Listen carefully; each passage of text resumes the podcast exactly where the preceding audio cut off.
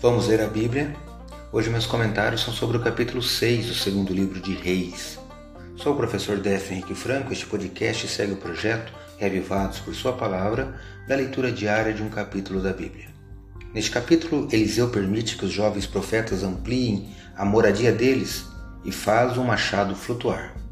Ele também revela o conselho do rei da Síria contra Israel Soldados enviados para prender Eliseu são feridos de cegueira e são conduzidos até Samaria, capital de Israel, mas, ao invés de serem mortos, são despedidos em paz. Neste capítulo também há o relato cruel de que a fome em Samaria foi tão grande que obriga uma mulher a comer o próprio filho. No final do trecho, o rei manda prender Eliseu. Destaco a parte inicial quando Eliseu está cercado de soldados da Síria e aparentemente não havia saída.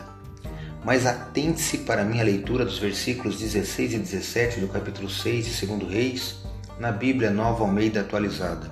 O texto está assim: são palavras de Eliseu ao seu servo.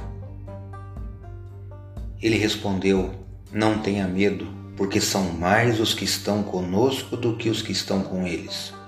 Eliseu orou e disse: Senhor, Peço-te que abras os olhos dele para que veja. O Senhor abriu os olhos do moço e ele viu que o monte estava cheio de cavalos e carros de fogo ao redor de Eliseu. Segundo Reis, capítulo 6, versos 16 e 17. Muitas vezes na Bíblia o Senhor fala essas tranquilizadoras palavras a seus filhos. Não tenha medo.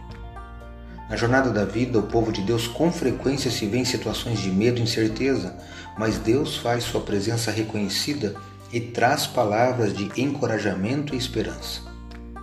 Uma vez que os filhos de Deus estão na terra, dificuldades se levantarão e riscos serão enfrentados.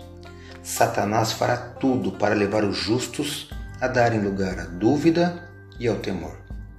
Mas em meio à dúvida e incerteza, a voz de Deus ainda surge clara e encorajadora. Não tenha medo. Confie nessa promessa. Os anjos de Deus são mais poderosos do que os nossos inimigos. Leia hoje 2 Reis, capítulo 6.